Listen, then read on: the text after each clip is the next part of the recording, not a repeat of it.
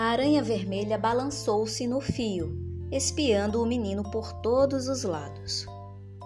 O fio se estirou até que o bichinho alcançou o chão. Raimundo fez um cumprimento. Boa tarde, dona Aranha. Como vai a senhora? Assim, assim, respondeu a visitante.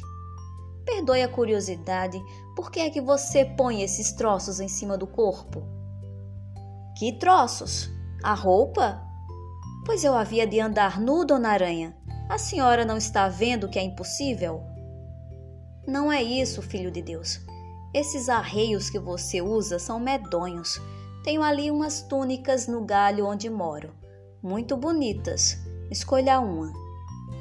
Raimundo chegou-se à árvore próxima e examinou desconfiado uns vestidos feitos daquele tecido que as aranhas vermelhas preparam.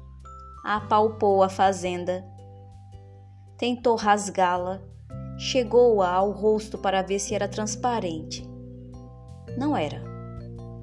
Eu nem sei se poderei vestir isso, começou hesitando. Não acredito. O que é que você não acredita? perguntou a proprietária da alfaiataria.